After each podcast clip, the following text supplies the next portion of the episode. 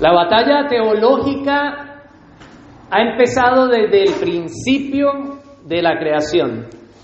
Esa batalla teológica es la soberanía de Dios versus la responsabilidad humana. Nosotros podemos ver esta batalla teológica en la historia de la humanidad. ¿Cuál es esa batalla? Pues recordemos que en el huerto del Edén Adán y Eva tenían una naturaleza antes de caer en el pecado, ellos tenían una naturaleza no corrupta. ¿Por qué no? Porque no habían pecado. Adán y Eva, hechos a la imagen del Señor, tienen la capacidad de elegir entre el bien y el mal. Dios les ha dicho a ellos a ellos que son capaces de elegir en esa naturaleza no caída, les dice, no pueden comer de ese árbol porque el día que coman, ¿qué les pasará? Ciertamente morirán. En el momento que Dios le dice eso a Adán y Eva, Adán y Eva no tienen la presencia del pecado en su cuerpo. Ellos no conocen el pecado. Así que cuando a Dios le dice a Adán y a Eva que no pueden comer de ese árbol, no hay presencia del pecado como si la hay en tu cuerpo. Así que cuando Adán y Eva miraron el fruto, ellos no sintieron el deseo de pecar que sí hay en ti. Ellos no sintieron y miraron la, el, el fruto sea el fruto que sea, y no lo miraron y, se les hizo agua a la boca, porque ellos no sabían si era amargo o dulce. Cuando tú miras una manzana y te gusta la manzana, se te puede hacer agua a la boca, o si te gusta la naranja, se te puede hacer agua a la boca. Adán y Eva no sabían a qué sabía ese fruto. Entonces, no tenían ese deseo de pecar dentro de su propia naturaleza. No había presencia del pecado. ¿Qué desearon entonces? Satanás, ¿qué hace? Satanás desde el principio cuestiona la soberanía de Dios. ¿Por qué? Porque cuando Dios le dice a Adán y Eva, no hagas esto, y a ellos les dice Satanás, mira, tu responsabilidad es obedecer a Dios. Si le obedeces a Dios, ¿Dios qué es? Dios es soberano porque le estás obedeciendo. Sin embargo, el hombre decidió creerle a Satanás y ¿qué le creyó?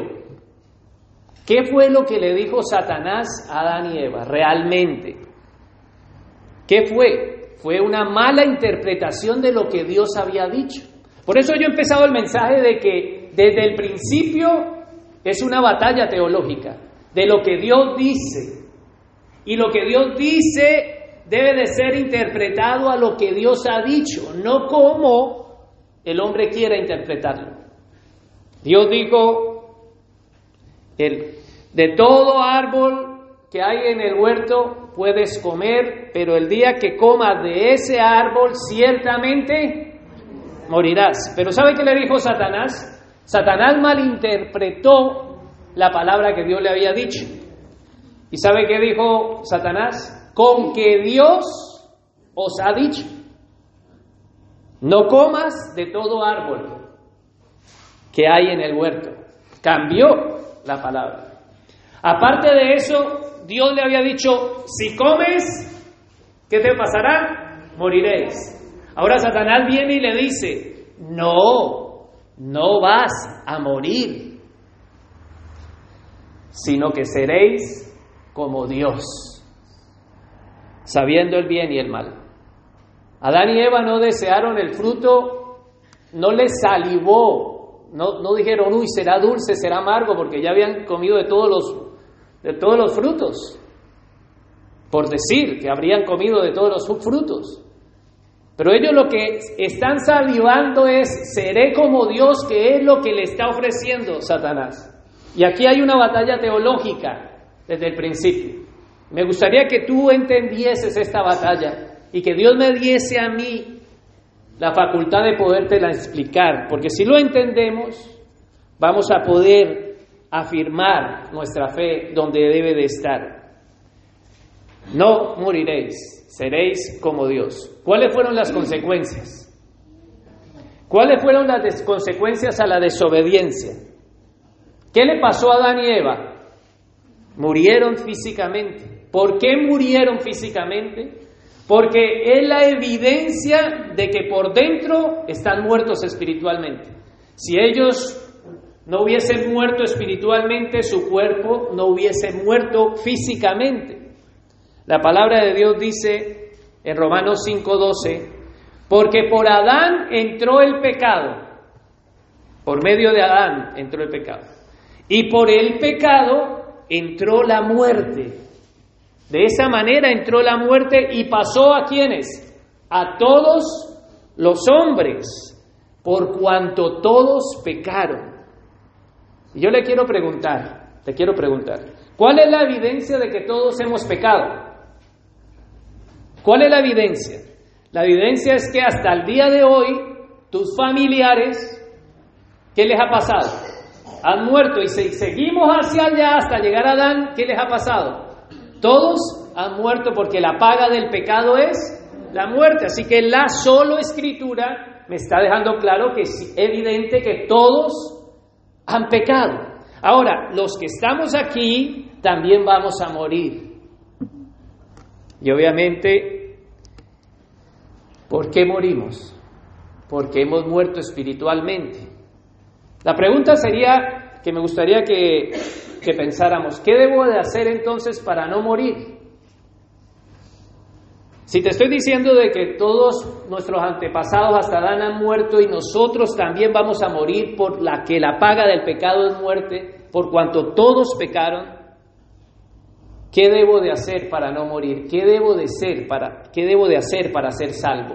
Como dijo en Hechos 16:30 cuando el cinturón, el cintu, cinturión, el cinturión es que como es fin de año ya la lengua ya no me, se me traba.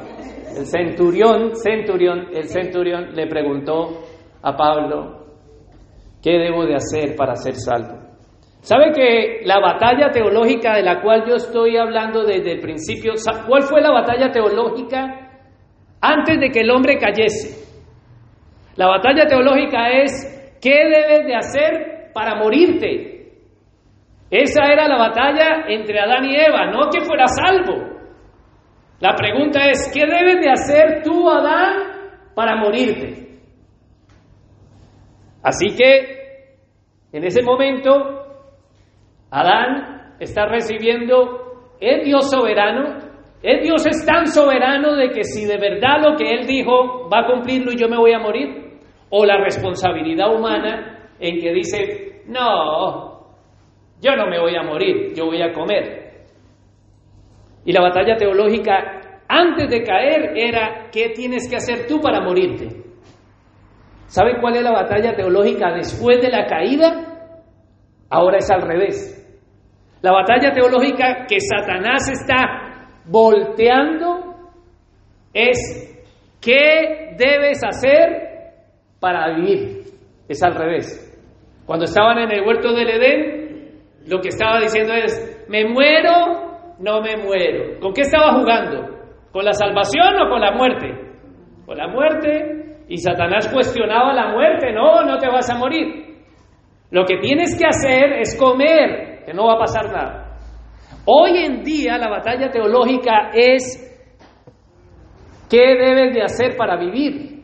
Porque claro, ya para morir ya no puede, ya sabes tú que no, no puedes hacer nada, pero ¿qué debes de hacer para vivir? Entonces ahora Satanás voltea la palabra y hace una batalla teológica. Dios es soberano en la salvación. Porque en el huerto del Edén es Dios es soberano, tan soberano que puede matarte. Pero hoy en día es Dios es soberano en la salvación que solo le da la salvación a quien Él elige. O es el hombre soberano y responsable y es él el que elige a quién va a salvar. Esto pasó desde en el principio de la iglesia. La iglesia cristiana La iglesia de Cristo desde el principio ha sufrido este conflicto, esta batalla. ¿Qué debo de hacer para ser salvo? ¿Sabe que a los en los principios de la iglesia los primeros cristianos empezaron a sufrir esta batalla teológica? ¿Sabe qué se les estaba diciendo? Ustedes no pueden ser salvos si no se circuncidan. Eso lo vemos en Hechos, en el concilio de Jerusalén. Ustedes tienen que guardar los mandamientos y la ley de Moisés, porque si no, no pueden ser salvos. Otra vez, está la batalla teológica. ¿Qué debes hacer algo para tú poder ser salvo? Es la misma batalla teológica en la soberanía de la salvación. ¿Dios es soberano para salvar o tú tienes que circuncidarte y guardar la ley y los mandamientos para ser salvo? Eso es lo que le estaban enseñando. Pero si el hombre tiene que hacer algo, vamos a, a, volver al huerto del Edén. Acompáñenme conmigo todos ustedes y vamos al huerto del Edén.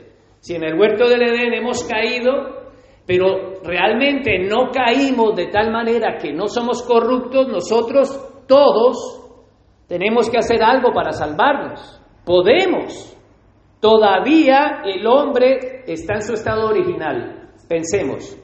Si algo tenemos que hacer, pensemos que aunque hayamos caído, todavía tenemos esa capacidad en nosotros para hacer algo. Que pensemos que tenemos libre albedrío, que ese libre albedrío nos da la capacidad de elegir entre escoger a Dios y no escoger a Dios. Y si tú escoges a Dios, y si tú escoges hacer algo, pues Dios te va a premiar con la salvación.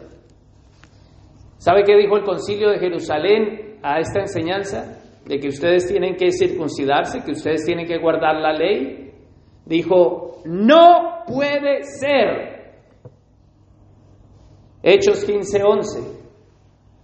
No puede ser más bien como ellos creemos que somos salvos por la gracia del Señor Jesús. Eso fue lo que pronunció ante la misma batalla teológica que está exponiendo la secta de los fariseos. La iglesia respondió contundentemente a la mentira del diablo. Dijo, es por gracia en el Señor Jesús, en el año 50 después de Cristo. Este es el primer concilio. ¿Qué es un concilio? El concilio es que los apóstoles, los ancianos, la iglesia se reunió, buscó en la sola escritura y dijo, no, señores, no debemos de imponerles, porque si nosotros no pudimos, ellos tampoco, sino solo por gracia. Eso en el año 50. ¿Saben que 350 años después, un hombre un obispo de la iglesia, un pastor de la iglesia, en esa iglesia que está creciendo, escribió esta oración que me gustaría que me escuchases. La oración dice así, Señor, danos lo que ordenas y ordena lo que desees. Otro monje que leyó este escrito de Agustín de Hipona, cuando él leyó, reaccionó, dijo, no puede ser, esto es una herejía, ¿cómo está pidiendo esto? Y él declaró, Pelagio declaró su doctrina. Él dice, que Dios me tenga que dar algo a mí para yo poder hacer lo que Él me pida, entonces no, somos tan, nosotros no somos tan dependientes de Dios como para necesitar de la gracia de Dios y para que esa gracia me capacite a mí a actuar. Esa es la doctrina pelagiana en el año 350. Lo que necesita el hombre, dijo Pelagio, es simplemente la acción de su voluntad. y ordenar su vida para hacer lo que Dios le manda a hacer. Tú tienes la habilidad para actuar. No necesitas pedir a Dios gracia. Dios no te va a pedir a ti hacer una cosa a menos que seas capaz en tu propio libre albedrío y habilidad de cumplirla. Eso decía y dice la enseñanza de Pelagio. Pelagio dice, el hombre no está vencido por el pecado. O sea, al punto de que el hombre no pueda hacer algo para satisfacer a Dios. Pelagio dice, el hombre tiene habilidad para no pecar, para escoger no pecar. Pelagio enseña, el pecado solo le afectó a Adán, pero no afectó a la raza humana. El pecado de Adán no se transfirió a los hombres, no se heredó. El pecado de, Adán no cambió mi naturaleza. Nosotros, dice Pelagio, cada uno de ustedes tiene la misma naturaleza que Adán cuando fue creado. Tú tienes facultades espirituales y habilidad sin inclinación al pecado. ¿Sabe? Que a, respuesta de que a una oración de Agustín de Hipona que dice, Señor, danos lo que ordenas y ordena lo que deseas, Pelagio ve identifica que ahí hay una mala enseñanza doctrinal. Y dijo todo esto que acabo de decir, Agustín dijo esto, no puedo no pecar. Y me gustaría que que me escuchasen y entendiesen que hoy, eh, último día del año, estamos concluyendo desde octubre nuestra definición doctrinal, nuestra posición doctrinal que como iglesia, en dónde posicionamos nuestra fe y qué es lo que creemos. Por eso es importante entender la historia de nuestra fe. Y allí Agustín que dice no puedo no pecar, Pelagio, ¿sabe qué decía? puedo no pecar. Y así como el concilio de Jerusalén se levantó y condenó las enseñanzas de la secta de los fariseos, así el concilio de Cartago se levantó y condenó las enseñanzas de Pelagio, que está enseñando esto que acabé de decir.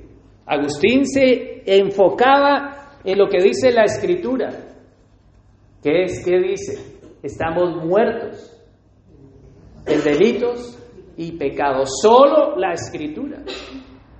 Y así, hermanos, desde el inicio de la iglesia, la batalla teológica está en todos los creyentes. Y tú no puedes pensar de que la batalla no es contigo.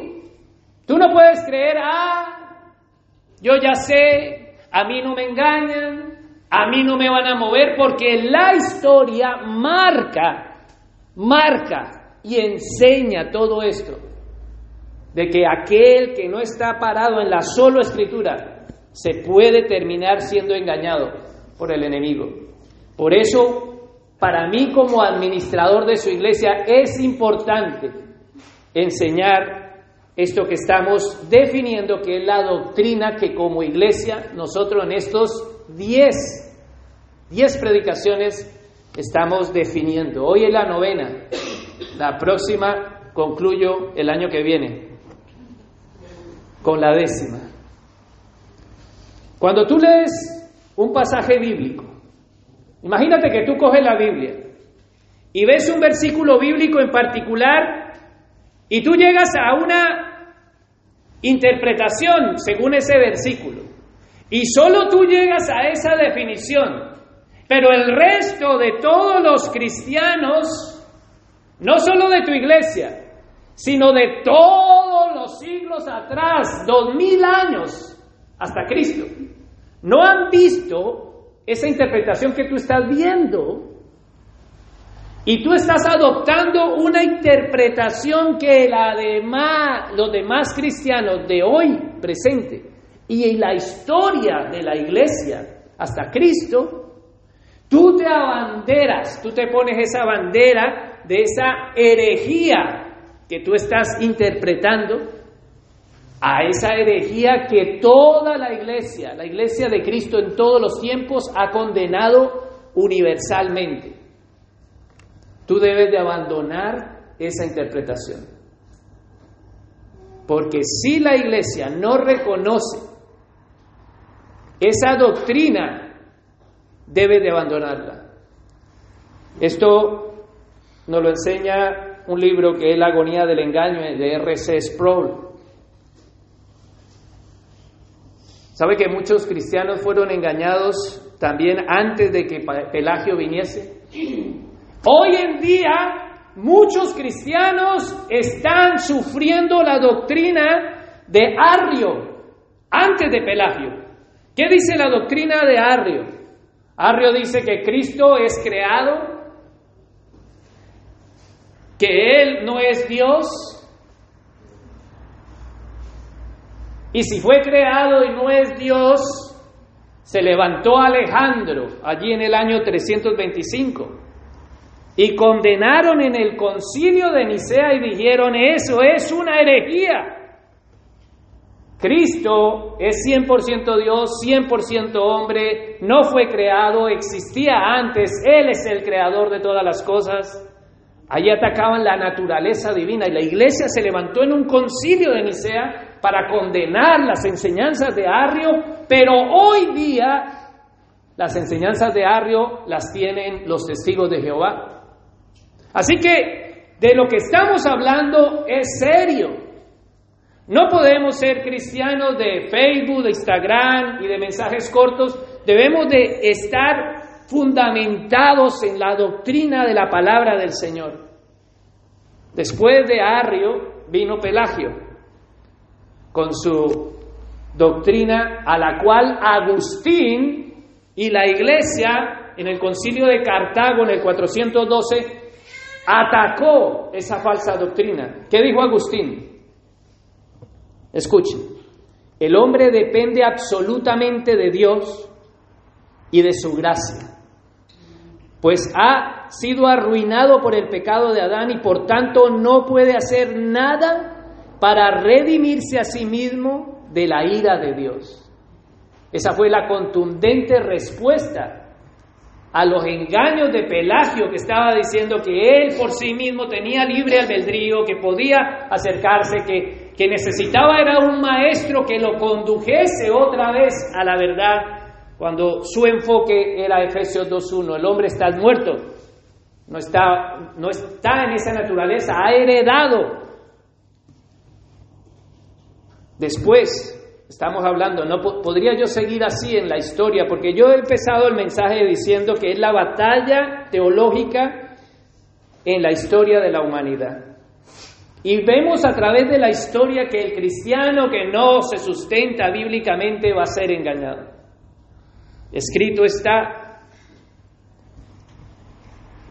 ¿Saben que en el año 1500 Lutero se levantó contra la Iglesia Católica? Una iglesia que tenía semi-pelagianismo, porque el pelagianismo se modificó el pelagianismo se modificó, se actualizó, por decirlo de otra forma, en semipelagianismo. El semipelagianismo ya no dice que el hombre está tan bien, sino que el hombre está enfermo. Pero a pesar de que está enfermo, él necesita un médico. Y como necesita un médico, él va a buscar en la capacidad que tiene de ir al médico que es Dios, y junto con Dios, Él, el enfermo cristiano, el hombre perdido, coopera con Dios y va a recibir la salvación de parte de Dios. O sea que el semipelagianismo en la Iglesia Católica era que el hombre debe de cooperar con Dios para obtener la salvación. ¿Cómo se veía? Pues vendían indulgencias. Tú comprabas las indulgencias, se redimía tus pecados.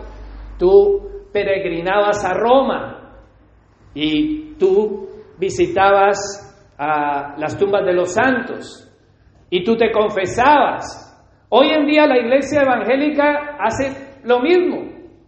Tiene peregrinajes a las iglesias los domingos, busca los ayunos, las oraciones, busca una buena conducta, aquellos que están en el semipelagianismo y no en una salvación, como se levantó la reforma protestante y dijeron, solo por gracia. Las cinco solas de la reforma protestante. Hoy estamos viendo la cuarta, ya hemos visto tres, solo por la escritura, dijo Martín Lutero. Martín Lutero le dijo a la Iglesia Católica, según Romanos, que cuando él leyó Romanos, que el hombre es justificado por la fe sola, solo por la fe, solo por la gracia, solo por la palabra de Dios, no lo que dice el Papa, no lo que dice el pastor, no lo que dice un apóstol, lo que dice la palabra. Y hoy estamos viendo solo por gracia. Martín Lutero allí y todos los reformadores dijeron solo por gracia, la salvación es solo por gracia. Después de eso, del 1517 que ya hemos visto en todos estos días atrás en los mensajes, no puedo volver a, citar lo que ya he dicho. Después de que la reforma ha pasado, años después aparece Eramo, Erasmus de Rotterdam. Y dice Erasmus esto. El hombre, por libre decisión, el hombre tiene libre albedrío. Tú tienes libre albedrío y tú puedes, a través de tu voluntad, decidir y tomar decisiones y acercarte a cosas que te van a llevar a obtener la salvación.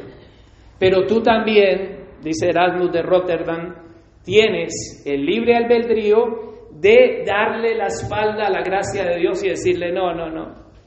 Esto es semi-pelagianismo. Y hoy voy rápido. Erasmus dice esto. Dios nos ofrece gracia.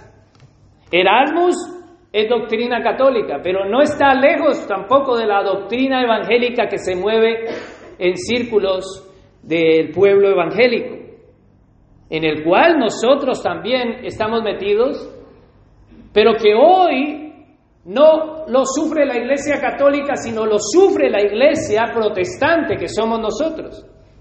Por eso mi interés de que dejemos claro este punto. Erasmus dice, Dios nos ofrece gracia, o sea, no niegan la gracia, pero tenemos libertad dentro de nosotros, por lo cual podemos elegir ¿Recibo la gracia o rechazo la gracia? Y es tu elección.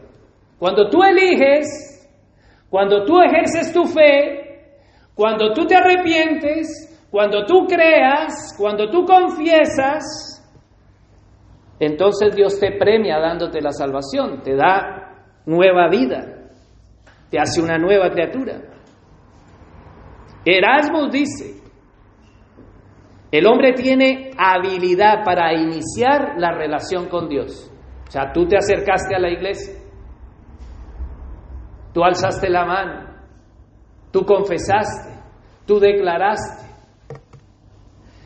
El hombre tiene habilidad para iniciar la relación con Dios a través de la fe en Jesucristo, la fe que tienes dentro de ti. Fue, tu fe, y a través de tu fe, tú accediste a la salvación en Jesucristo. ¿Sabe qué es eso? Se llama sinergismo. Lo llaman sinergismo porque sin es con alguien, conjunto, sin.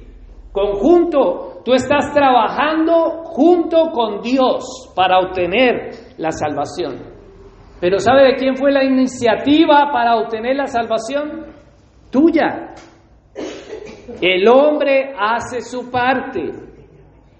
Y cuando tú haces tu parte, tú das el primer paso, por eso ese llamado, alguien que dé un paso, alguien que abra las puertas de su corazón, alguien que diga, escribe mi nombre en el libro de la vida y no lo borre jamás, alguien que dice, yo elijo, yo entrego. Esto es sinergismo. Y es a lo que se nos ha estado enseñando.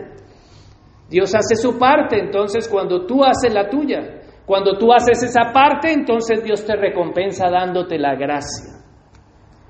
A esto Lutero responde, los reformadores responden, el hombre caído no tiene fe. Tú no tenías fe cuando viniste. Y ahora tú dirás, oye, pero yo me recuerdo que yo me quebranté, que yo lloré, que yo creí, que yo sí, vamos para allá.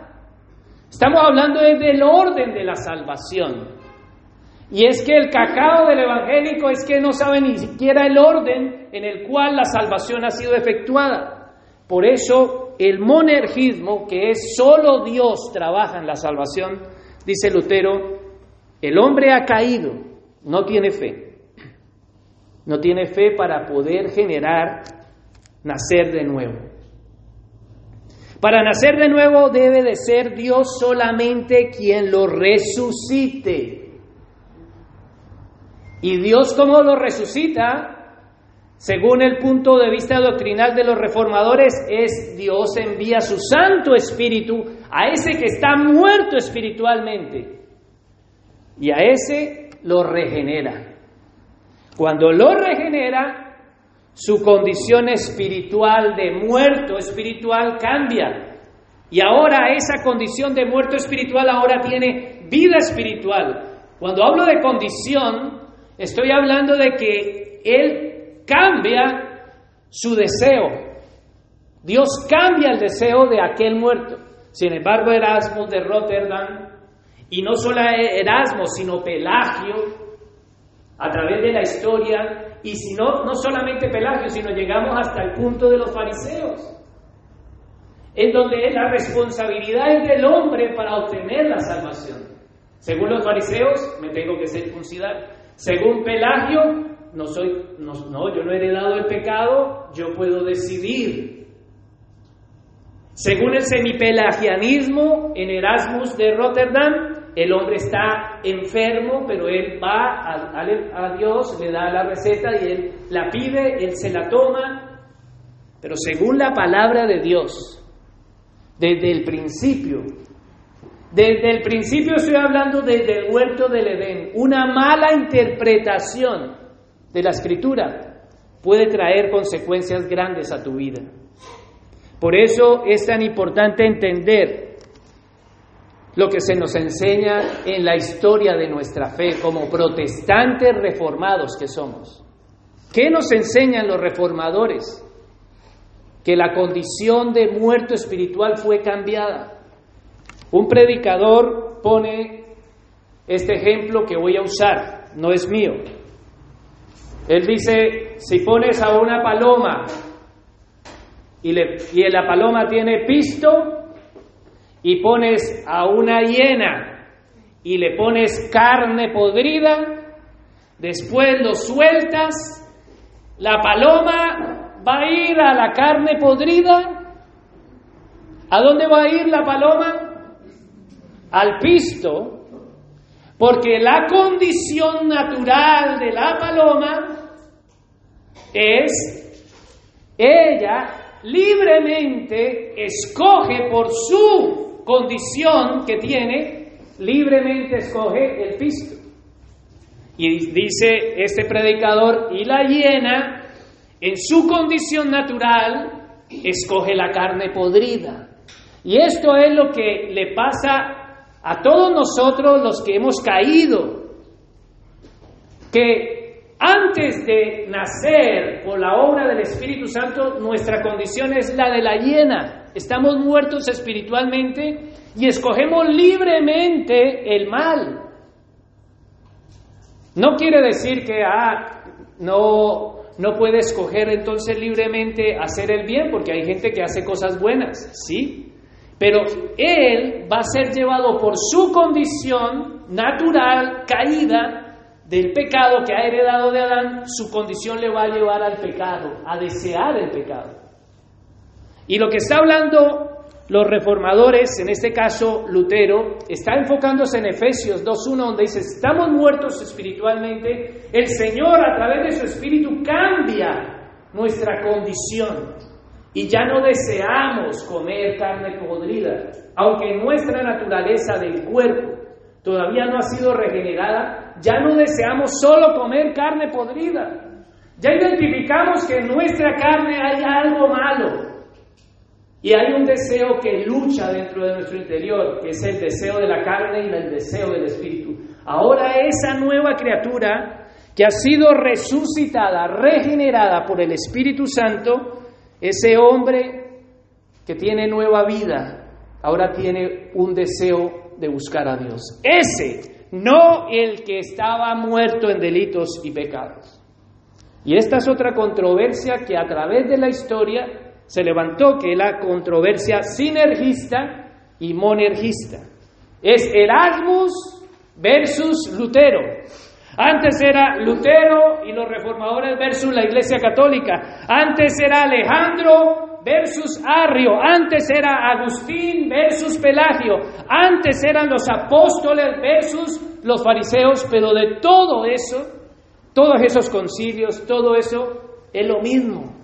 Están luchando contra lo mismo, contra una incorrecta interpretación de la palabra. Años después, encontramos otra controversia que la vimos en nuestro campamento en octubre. Esa controversia es la controversia entre Arminio versus Calvino. Y Arminio, Arminio era semipelagiano.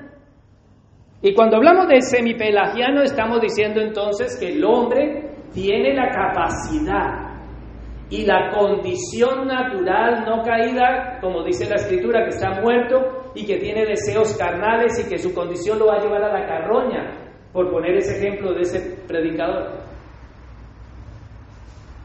Sino que Arminio enseña, o los seguidores de Arminio, no Arminio, los seguidores atacan la confesión belga, atacan el catecismo de Heidelberg, que son confesiones que están centradas en la doctrina de Lutero, en la doctrina que va en contra de todas estas enseñanzas de Pelagio, de Arrio. ¿Sabe qué dicen los puntos de vista arminiano? Lo estamos trabajando en nuestro taller, que lo hemos mencionado, el taller Mi Confesión de Fe. Y hoy prácticamente estamos terminándolo porque el año que viene, próximo domingo, concluiremos con solo a Dios la gloria de esos diez puntos doctrinales que estamos dejando como base. Y como tú como miembro de esta iglesia debes de entender, comprender y posicionarte y decir, bueno, yo voy a estar en qué punto. Porque a través de la historia los apóstoles se posicionaron en la palabra. Agustín se posicionó en la palabra, Alejandro se posicionó en la palabra, Lutero se posicionó en la palabra, Calvino se posicionó en la palabra. Y todos lucharon contra el pelagianismo, el arrianismo y contra Arrio, que son enseñanzas. ¿Qué dice? ¿Qué dice? Estos cinco puntos de vista arminianos que estamos viendo en nuestro taller. Voy a mencionar los cinco puntos y voy a hacer un paralelo contrario a lo que nosotros a la luz de la palabra creemos, que es la doctrina que abrazamos y que creemos que a través de la historia concuerda más. Y por eso yo como administrador de la palabra creo y adopto. Y quiero que tú allí sentado sepas qué es lo que yo predico, sepas de dónde vienen mis enseñanzas y con qué me identifico, para que no le digas amén a todo aquel que se llame pastor y predique de Cristo y hable de la gracia, porque aunque hable de eso, tú debes de escudriñar, sí, solo por gracia o más algo. Veamos, primer punto de los, de los arminianos, dice, el hombre nunca está tan completamente corrupto por el pecado que no pueda caer, que no pueda, perdón, que no pueda creer salvadoramente en el Evangelio cuando le es presentado. Ese es el punto de vista de que el hombre no está depravado totalmente. El arminiano dice que el hombre no está tan corrupto que tiene habilidad de oír. Cuando oye el mensaje, él puede decidir. Eso es pelagianismo. Semi-pelagianismo. Las dos cosas. ¿Por qué puede decidir? Porque no está muerto espiritualmente, porque tiene fe, porque puede decidir, porque puede dar el paso. ¿Qué dice la escritura? Y aquí vamos ahora a trabajar en estos minutos que me quedan la palabra, aunque la he estado mencionando. Vamos a abrir en Efesios capítulo 2, que lo he mencionado todo el momento, pero me gustaría que lo pudiésemos ver, palpar en nuestras Biblias. ¿Qué dice? ¿Cuál es la respuesta ante esa doctrina arminiana? Efesios 2.1 responde, en otro tiempo ustedes estaban como, ¿cómo estaban? Muertos en sus transgresiones y pecados. Así que si abrazas la doctrina arminiana, entonces tú no estabas muerto, tú estabas semipelagianista, medio muerto, enfermo, tú te estabas ahogando, la imagen esa de, de, la salvación es uno que se está ahogando y le manda, el Señor viene y los haga ahogados. No, esa no es la imagen, tú no estabas ahogándote. Tú estabas dentro de la tumba cuatro días muerto, putrefacto, ya olía. Ese es el ejemplo de Lázaro. En esa analogía podemos entender que el Señor dijo, en esa condición en la que estábamos, dijo, Lázaro, ven fuera. Pero para que ese saliera, Dios tuvo que salvarlo antes.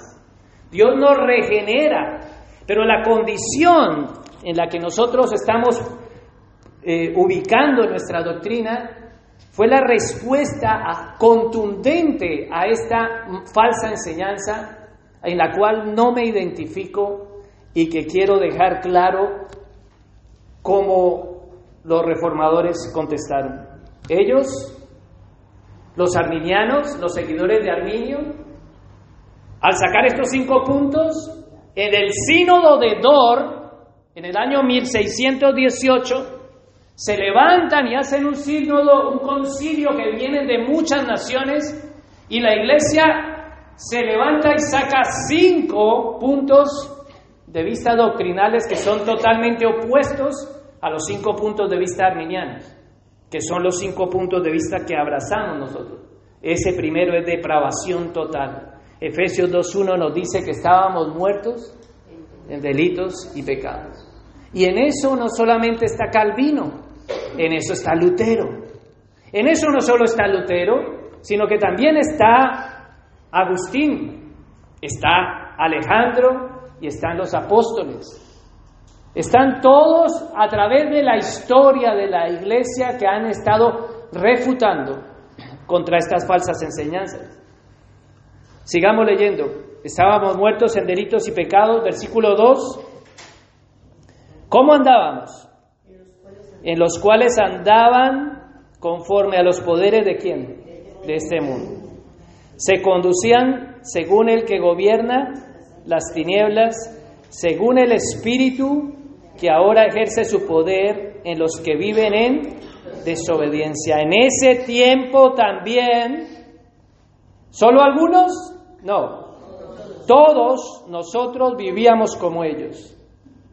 Si vivíamos como ellos, era como estábamos entonces, muertos y, gobernados por las tinieblas, siguiendo el poder de Satanás. Pero sigue diciendo, ¿Cómo, ¿Cómo vivíamos? Impulsados por nuestros deseos pecaminosos, siguiendo nuestra propia voluntad y nuestros propios propósitos. Esto concuerda con Romanos 3 del 1 al 10, ¿no? Que dice, no hay uno bueno, no hay uno justo, no hay quien entienda, no hay quien busque a Dios, todos se descargaron, no hay uno.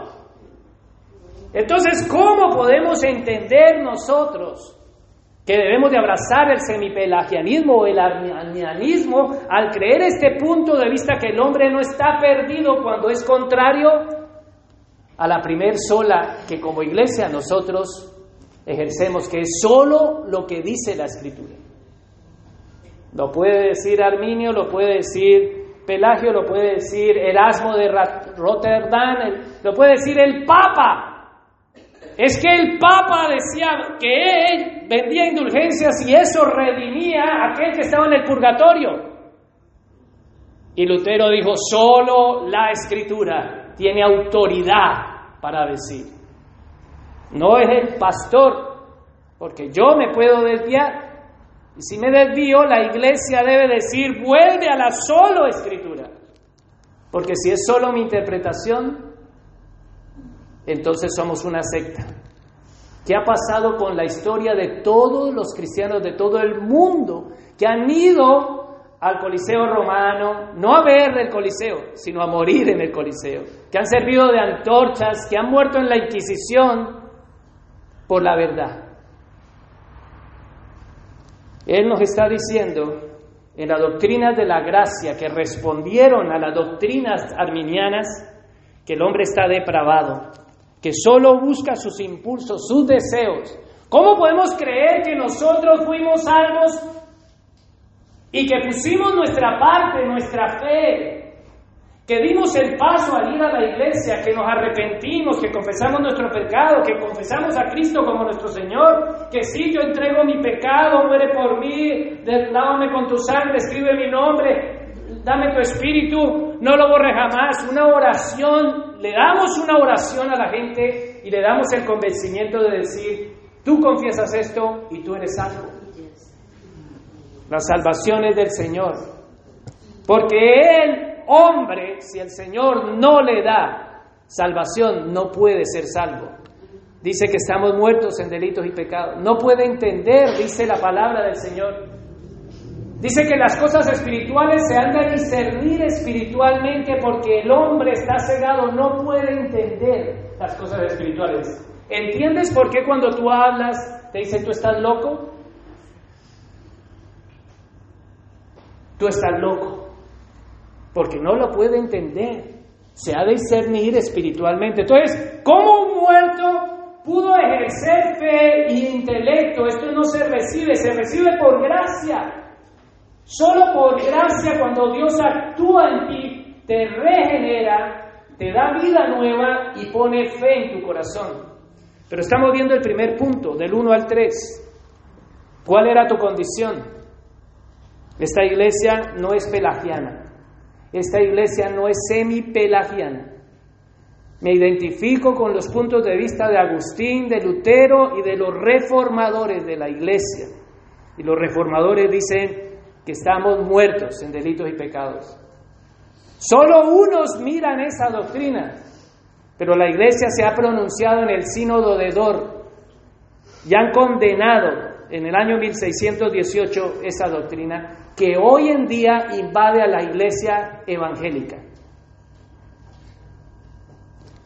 Porque se les enseña, da el primer paso. Confiesa. Sin embargo, la escritura me está diciendo que éramos impulsados por nuestros deseos pecaminosos, siguiendo nuestra propia voluntad y nuestros propios propósitos. Dos, tres. Veamos el segundo punto que dicen los arminianos. Mira lo que dice. El hombre nunca está tan completamente controlado por Dios como para no pecar, como para no poder rechazar la gracia de Dios.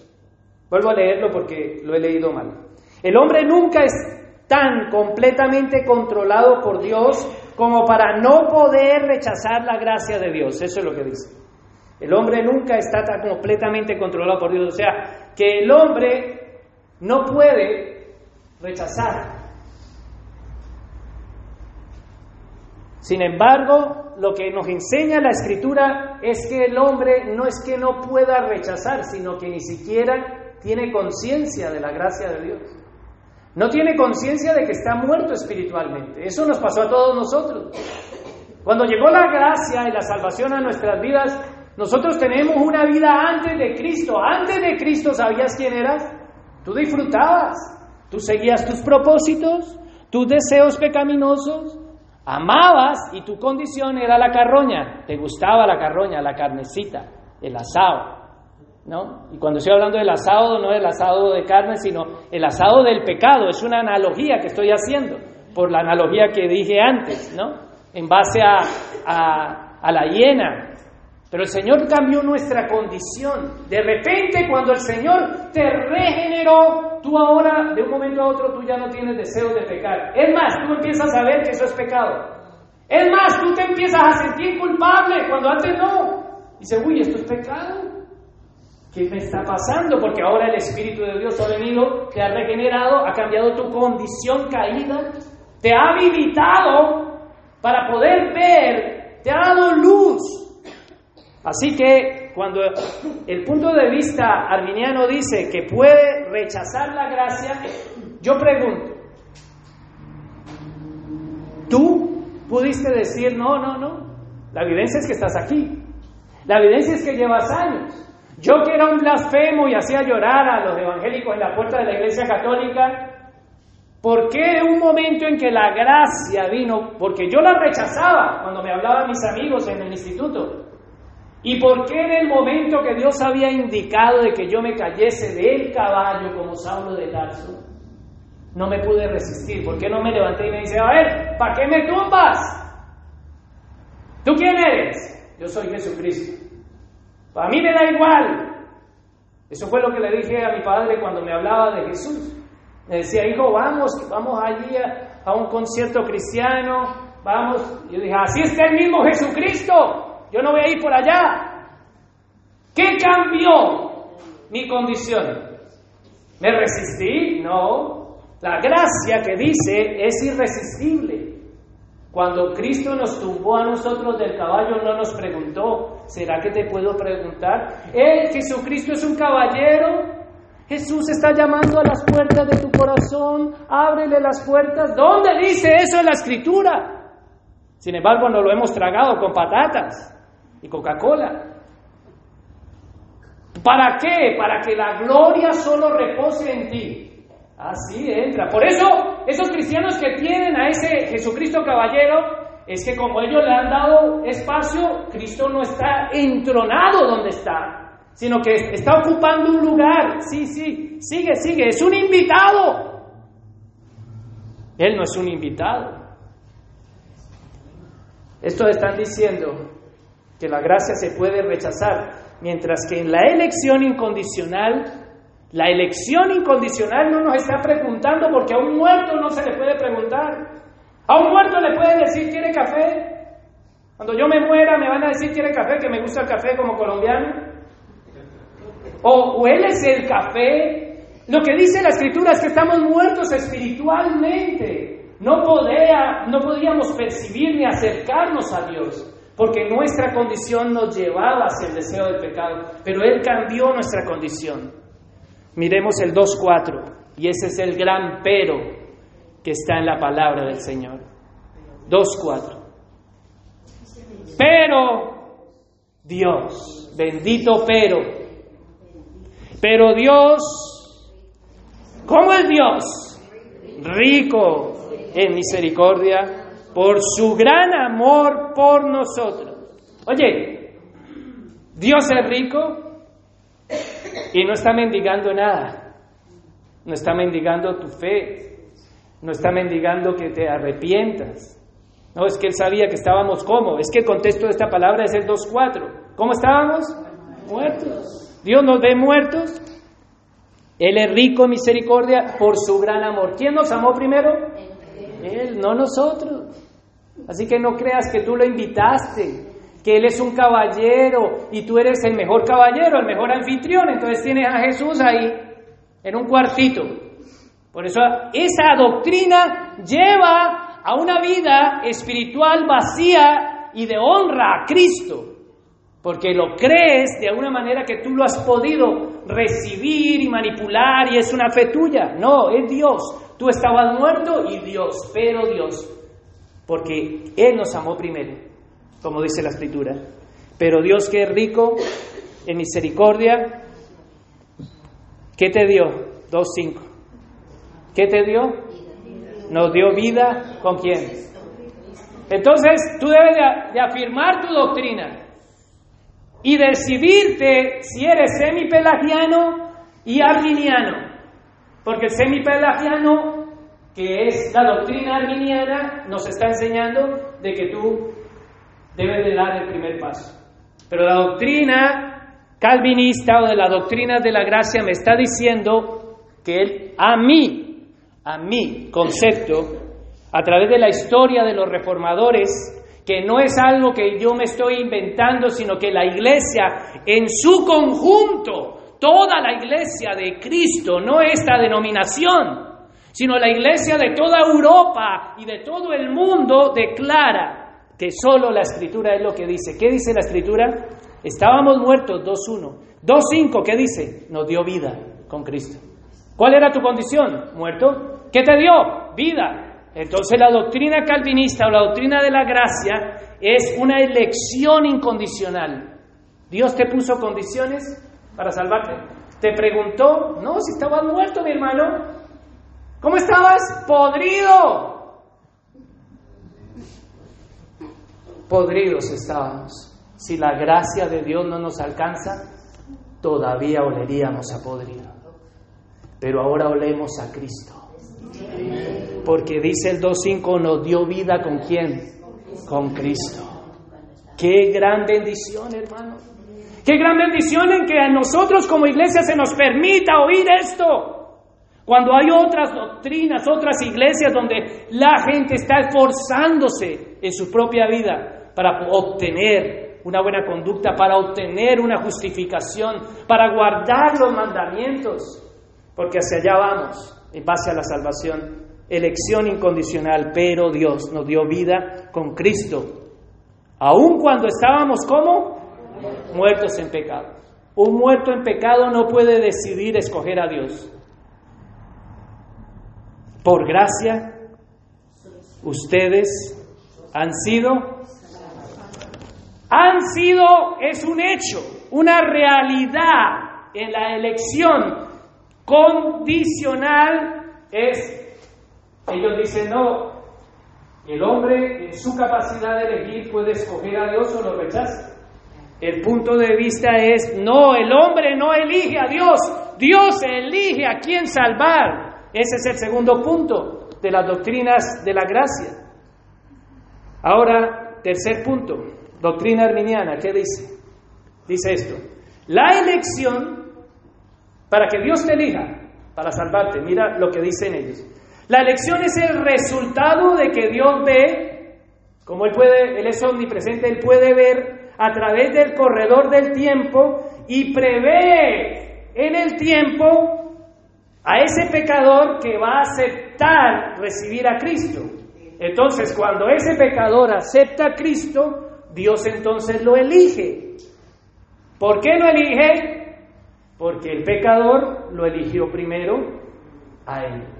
Eso es lo que dice la doctrina arminiana. Pero la expiación limitada, la expiación particular dice que Cristo vino a morir por los suyos. No que ellos eligen a Cristo, porque es un Cristo que se puede elegir y se puede dejar, que ese ya será el quinto punto, con ese terminaré. Pero la expiación me está diciendo que en Juan 17, cuando el Señor está diciendo yo oro por ellos, no oro por el mundo. Y eso sí no lo vamos a, proyectar, ustedes lo leen todo el pasaje de Juan capítulo 17. Y te puedes dar cuenta de que ahí Cristo está haciendo una excepción. Y si viniera a morir por todos, pues entonces cuando está orando no dice oro, sino diría oro por todo el mundo. Ellos, él decía, oro por el mundo, oro por estos, los que tú me diste, para que no se pierdan. Entonces el punto de vista es una expiación particular, limitada. Cristo vino a morir por los suyos y los suyos obtienen redención. Sin embargo, por si acaso, si tengo que leer, dale una, un capítulo atrás en Efesios capítulo 1 y vamos concluyendo. Efesios capítulo 1, versículo 3. Dice la palabra, bendito sea el Dios y Padre, en la Reina Valera, Bendito sea el Dios y Padre de nuestro Señor Jesucristo, que nos bendijo con toda bendición espiritual en lugares celestiales. Según nos escogió, ¿quién nos escogió? Él. ¿Antes de cuándo? De la fundación del mundo. Es una elección incondicional antes de que el mundo existiese.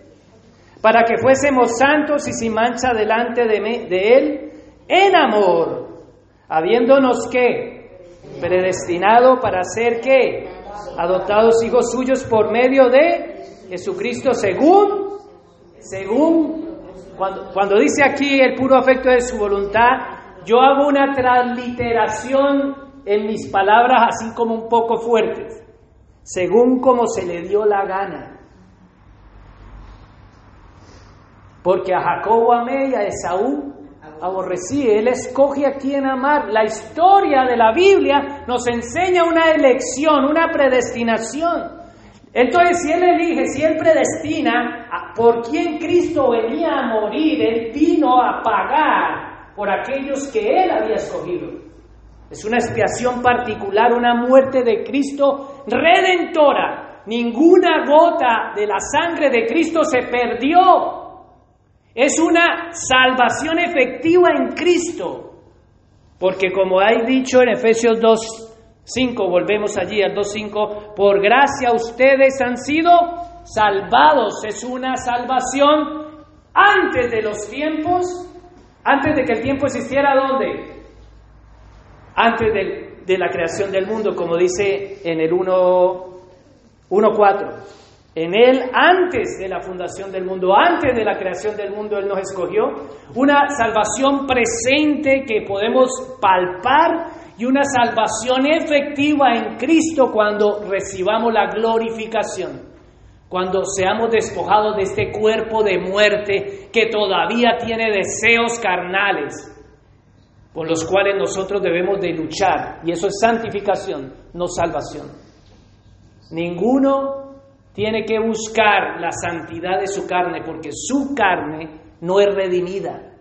Él ha redimido nuestras almas y nuestros espíritus. No dice que redimió nuestra carne, ha redimido y ha salvado nuestras almas. Así que es una expiación particular, limitada. Cristo murió solo por unos, no por todo el mundo. Y el cuarto punto, ¿qué dicen los arminianos? Dice que la muerte de Cristo no asegura la salvación de nadie. En cambio, creó la posibilidad de la salvación para todos, si tan solo ellos eligen creer. O sea, si un mundano no elige creer, ese está condenado porque no ha elegido.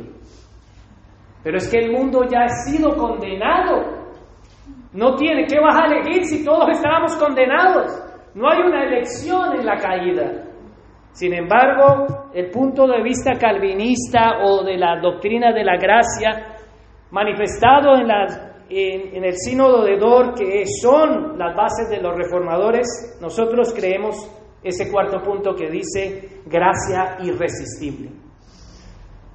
Podemos decir con los reformadores que solo es por gracia la salvación, que no hicimos nada, porque estábamos muertos, que no pusimos fe. ¿Por qué no pusimos fe? Vamos allí, Efesios 2, donde estamos 2.5. Dice, no dio vida, si no dio vida es porque estaban muertos, ¿no?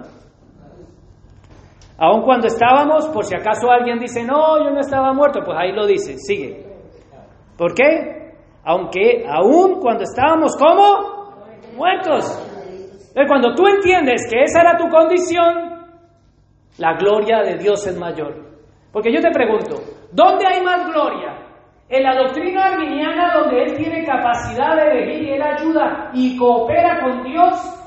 No, allá hay una cooperación. Yo estoy haciendo algo que amerita lo que Dios me está dando. Entonces no es solo por gracia. Mientras que la doctrina de la gracia nos enseña que es solo por gracia. Y si yo estaba muerto y Él me resucitó y me dio vida, ¿en dónde reposa la gloria? Solo a Dios la gloria, porque es solo por gracia. Y el 2.5 me dice, por gracia ustedes han sido salvados. En el 2.6 dice, y en unión con Cristo Jesús, que es el medio, Dios que hizo, nos resucitó. Así que Él nos resucita primero. Cuando Él te resucita, ¿en dónde? En este momento posicionalmente, ¿cómo estamos nosotros? Nos hizo sentar con Él en las regiones celestes. La salvación es un hecho efectivo en Cristo y cuando Él nos da la salvación, entendemos a nuestro Salvador, conocemos a nuestro Salvador, entendemos dónde está nuestro Salvador, nosotros dónde estamos sentados con Cristo en lugares celestiales. Nuestra salvación está firme porque Él ha resucitado. Si Él ha resucitado, nosotros hemos resucitado juntamente con Él. Eso es lo que dice la solo escritura. Gracia irresistible. Solo por gracia y gracia irresistible, ¿qué es irresistible? Porque Dios no nos vino a preguntar, Dios nos llamó a la puerta. Él no es un caballero, Él es el Señor. Eso es soberanía de Dios en la salvación. Él no te preguntó.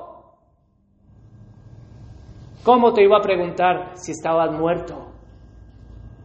Ni siquiera podíamos entender las condiciones en las cuales nosotros nos podíamos ver. Yo te pregunto a ti, mi hermano, piensa en tu vida antes de Cristo. ¿Cómo eras? ¿Qué pensabas? ¿Qué hacías? ¿Te das cuenta la carroña que comíamos? Hoy en día nos damos cuenta que nos mata. Nuestros ojos fueron abiertos. Nuestra percepción espiritual fue abierta y hoy amamos a Dios no amábamos a Dios, pero Dios nos ha amado primero y ha derramado su amor en nuestros corazones. Él ha regenerado y eso es gracia irresistible. Solo por gracia, cuando recibimos esta gracia, nos damos cuenta que no es por obras. No hice nada. Estamos aquí y estaremos con Él. Dice la palabra de Dios en Juan 6:44, ya por cuestión de tiempo, lo voy a, no lo voy a buscar, solo lo voy a citar, dice que nadie puede venir a mí si el Padre no le trajere. ¿Cómo podemos pensar que nosotros vinimos a Él? Cuando la escritura, dicho por el Salvador mismo en su enseñanza, dice, nadie puede venir a mí si no fuese traído por el Padre. Y cuando el Padre te trae a Cristo, yo, Cristo, lo resucito. Entonces no fue tu iniciativa, no fue tu fe, no fueron tus lágrimas. Lo que sucedió ese día fue que ese día que tú sentiste todo eso, fue que la salvación, la regeneración operó primero en ti. Después tú que Él opera en ti salvación, Él te da fe porque no la tenías. Y es allí donde vamos a entrar, en el 2.8. O bueno, tengo que terminar el 2.7. Para mostrar en los tiempos venideros la incomparable riquezas de su gracia. Por porque que por su bondad derramó sobre quién? Sobre nosotros. ¿Qué derramó? Gracia. Entonces somos salvos por gracia no por obra, sin embargo, más adelante viene a ser contundente. Y es aquí donde siempre digo que saco la espada como un buen torero y esa espada de doble filo entra a nuestro corazón. Dice el 2.8, ¿por qué? Porque por gracia ustedes han sido salvados mediante la fe. Reina Valera dice, por gracia sois salvos por medio de la fe, y esto no de vosotros, pues es un don de Dios. ¿Qué no es tuyo? Pues ni la gracia ni la fe. Es un regalo, o sea que tú estabas muerto y ahora Dios te da fe. ¿Qué es la fe? ¿De dónde sale la fe? ¿La produce el hombre? ¿Eso es doctrina arminiana? ¿Eso es semipelagianismo? No, la fe no la produce el hombre. La fe, dice la escritura, la sola escritura, es un fruto del Espíritu Santo. Búscalo en Gálatas. ¿Cuáles son los frutos del Espíritu? Fe. Fe es un fruto del Espíritu, no lo produjiste tú. Así que aquí dice, por gracia sois salvos por medio de la fe y no esto de vosotros. La fe no es tuya, la gracia no es tuya, es un regalo de Dios. Solo por gracia y esa gracia es irresistible. Porque cuando viene la fe, tú te das cuenta, entonces tú crees. Y las dos caras de la moneda de la fe es que te permite ver la condición en la que te encontrabas y te permite ver a un Salvador que ha muerto por ti. Y la fe produce arrepentimiento y creer en Cristo. Y cuando tú te arrepientes y crees, eso se llama te conviertes al Señor. Y concluyo y termino. A Nicodemo el Señor le dijo que es necesario nacer de nuevo. ¿Cómo somos salvos? ¿Cómo? ¿Tengo que entrar otra vez al vientre de mi madre? Lo que es imposible para el hombre es posible para Dios. Hay que nacer del Espíritu. Y esto es de Dios. Así que Juan 3.3 es esa sigla. Y termino con la última, en estos seis minutos que me quedan, la última punto de vista arminiano dice esto. Es responsabilidad de los creyentes mantenerse en un estado de gracia. Es responsabilidad del creyente guardar su fe. Aquellos que fallan y caen perderán su salvación. Y esto es los puntos de vista arminiano que creen que la salvación se pierde. Claro, no se va a perder si está en la responsabilidad del hombre desde el inicio. Está en la responsabilidad del hombre en sustentarla, guardarla. ¿Cómo no la va a perder? Pero si la salvación es por gracia, desde el principio al fin, la salvación no se pierde. Por eso nosotros creemos en la doctrina de la gracia, este quinto punto, que es la preservación de los salvados. La llaman la preservación de los santos, le llaman la perseverancia de los santos, ¿sí? Pero también podríamos decirle la preservación de los salvados, de los que Dios salvó, porque aquel que comenzó la buena obra en nosotros, la terminará hasta el fin. Efesios 2, del 6 al 7 vamos a leer, ahí nos lo está diciendo, para mostrarnos en los tiempos venideros las incomparables riquezas de su gracia que por su bondad derramó en nosotros en Cristo Jesús. Él nos va a hacer perseverar. Por gracia sois salvos por medio de la fe. Y esto no procede de ustedes porque es un regalo de Dios. No por obras. No por obras es la contundente respuesta desde el concilio de Jerusalén. Ellos dijeron, hay que circuncidarse, no por obras, solo por gracia.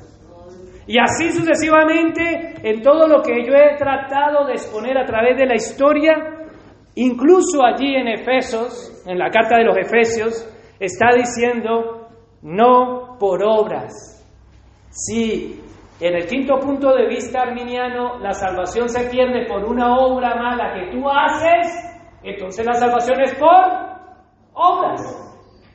Pero no hay una obra que tú puedas hacer que pueda hacerte perder el amor de Cristo.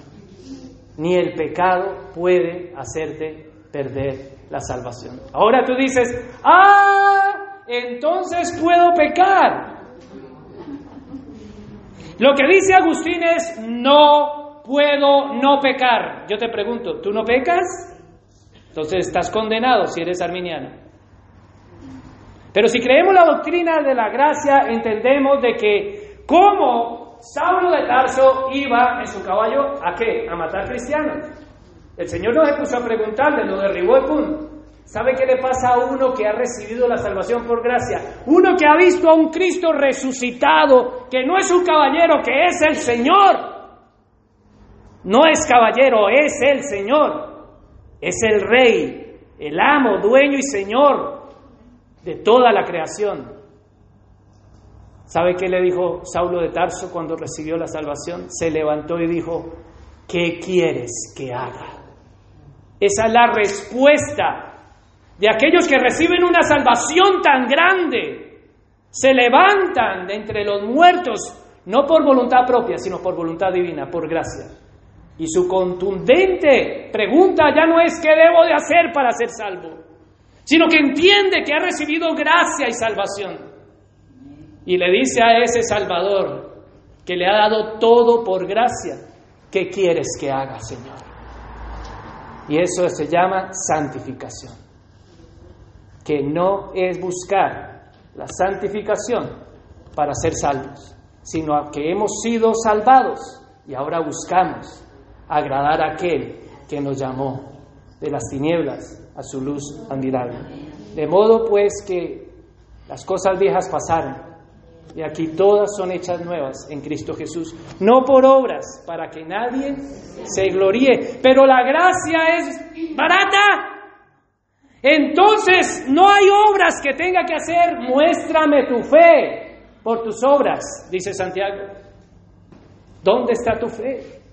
Es una gracia barata, no, mira, aunque fue no por obras, el 2.10 dice, y con esto termino, me queda un minuto, porque somos hechura de Dios, creados en Cristo, creados en Cristo Jesús para, ¿para qué? Para buenas obras. Aquel que ha recibido la salvación entiende que ahora sí ha cambiado la condición. Ahora nos ha dado la capacidad espiritual para poder hacer aquello que a Él le agrada, pero mi obediencia no condiciona la salvación. Mi caída no condiciona la salvación, porque somos salvos por gracia, para que solo la gloria repose en Él, porque la salvación es del Señor. Pongámonos de pie y vamos a orar. Son las dos en punto. Padre, te damos gracias.